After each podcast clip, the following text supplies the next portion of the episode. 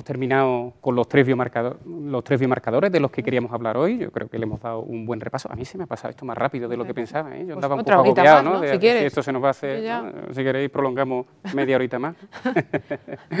lo siento por los que están aquí. Sabíamos que se iba a hacer corto, ¿eh? Sí. Bueno, eh, bueno, hemos hablado de muchas cosas, habíamos puesto bueno, unas conclusiones, pero bueno, hemos hablado, ha sido mucho más amplio que esto, pero bueno, por, por quedarnos con alguna idea que no se nos debe ir para casa, que en el paciente con, con asma grave tenemos que conseguir nuestros objetivos terapéuticos y para eso hay que atender a los rasgos tratables, que la inflamación T2, como nos ha comentado Patricia, es un rasgo tratable, o no un único rasgo tratable, sino que serán muchas muchas inflamaciones T2 diferentes, y para eso tenemos los biomarcadores para ayudarnos a caracterizarlas, aunque sean imperfectos, como, como nos decía María José, que en el asma nos vamos a encontrar eso, mucho de, mucho de todo, muchos pacientes mezclados y que bueno, eso es una ayuda y a veces también es un reto de que podamos poner un- el tratamiento más adecuado desde, desde el principio, que es lo que queremos, y que el feno, bueno, el feno como biomarcador está cogiendo mucha fuerza, hay muchos sitios en los que es, eh, es- existe, es- una medida que no, que no se hacía y, y ya es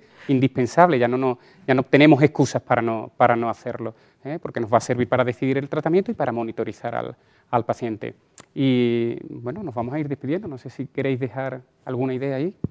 Pues ¿Algo más tenemos que acostumbrar a, a- a pluralizar un poco. Son las asmas, los biomarcadores, las vías inflamatorias, ¿no? O sea, tenemos que, ya no tenemos que hablar en singular. En femenino, en femenino, además.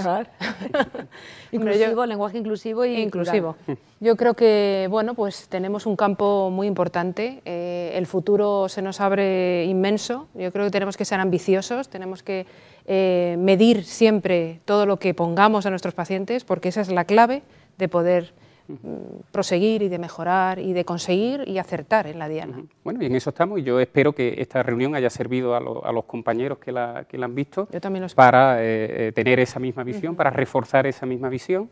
Y bueno, yo espero que todo el mundo se lo haya pasado tan bien como nosotros y ya os convocamos a una próxima reunión de un Asthma Night Live, que ya no seremos nosotros, serán otros compañeros, pero seguro que será igual de interesante.